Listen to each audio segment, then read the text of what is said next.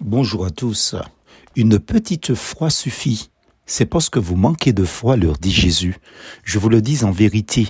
Si vous aviez de la foi comme un grain de moutarde, vous direz à cette montagne, déplace-toi d'ici jusque-là, et elle se déplacerait. Rien ne vous serait impossible. Matthieu 17, verset 20.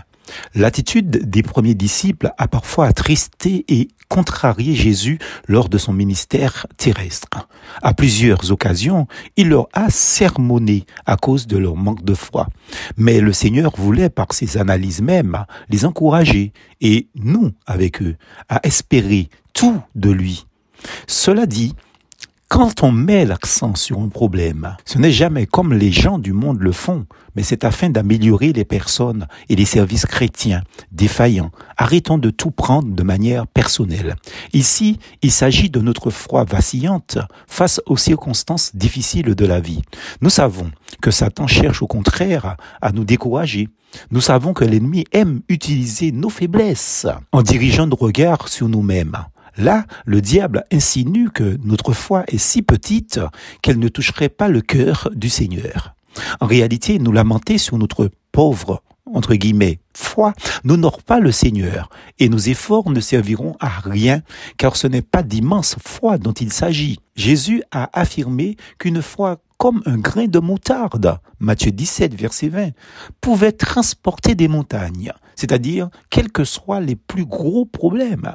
Il ne s'agit pas de déplacer les pitons du Carbet, ni la montagne Pelée, et encore moins le mont Everest, qui est la plus haute montagne du globe terrestre. Sinon, il aurait fallu changer les cartes de tous les pays du monde entier chaque année. Plus sérieusement, cher ami, pourquoi n'a-t-on pas besoin d'une grande foi. Parce que l'efficacité de la foi vient du fait qu'elle s'adresse à un Dieu tout-puissant. Ceci explique qu'elle n'a pas besoin d'être ni grosse, ni grande, ni puissante.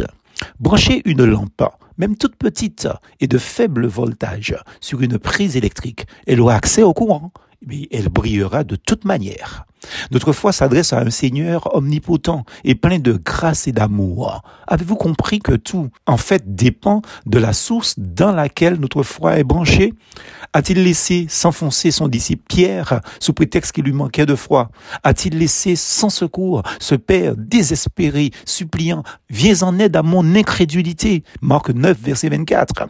A-t-il attendu que ses disciples deviennent confiants pour apaiser la tempête qui les terrorisait?